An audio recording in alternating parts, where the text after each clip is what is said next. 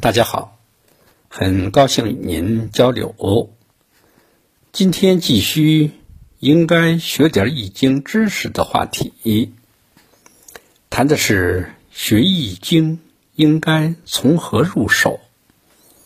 昨天我谈到，就一般人而言，学易经的目标不能定得太高，但就是。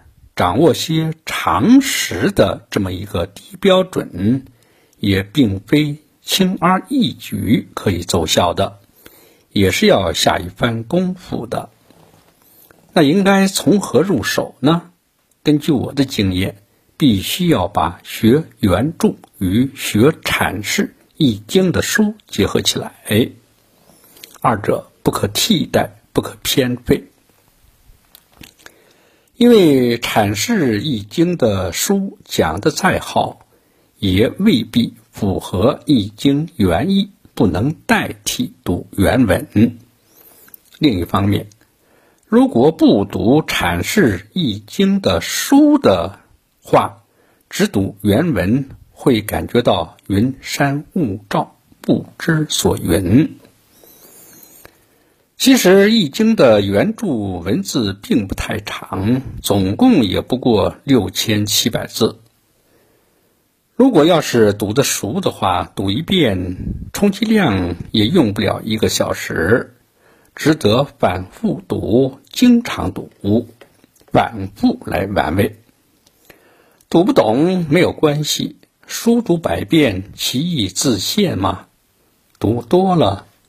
当然，全部背下来不容易，但部分章节背下来还是必要的。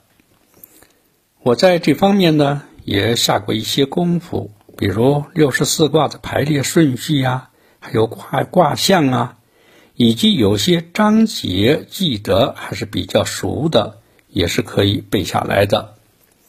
这样呢，用起来会比较方便。更重要的是。由这个知识来垫底，再读阐释易经的书会比较容易一些。至于谈到阐释易经的书应该读哪些呢？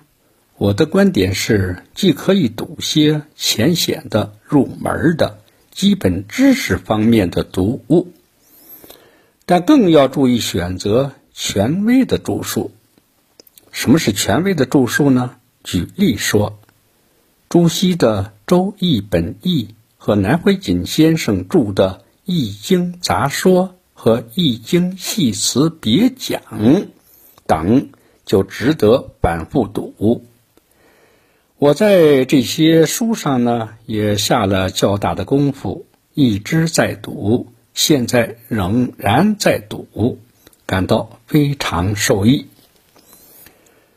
当然，读书是一个方面，但如果有条件的话，能参加这方面的初级讲座班，或者是看一些光盘，还有请教一些这方面的老师，都不仅是必要的，也是很重要的。以上讲的，与大家做个参考。谢谢您的聆听，长顺与您。同行。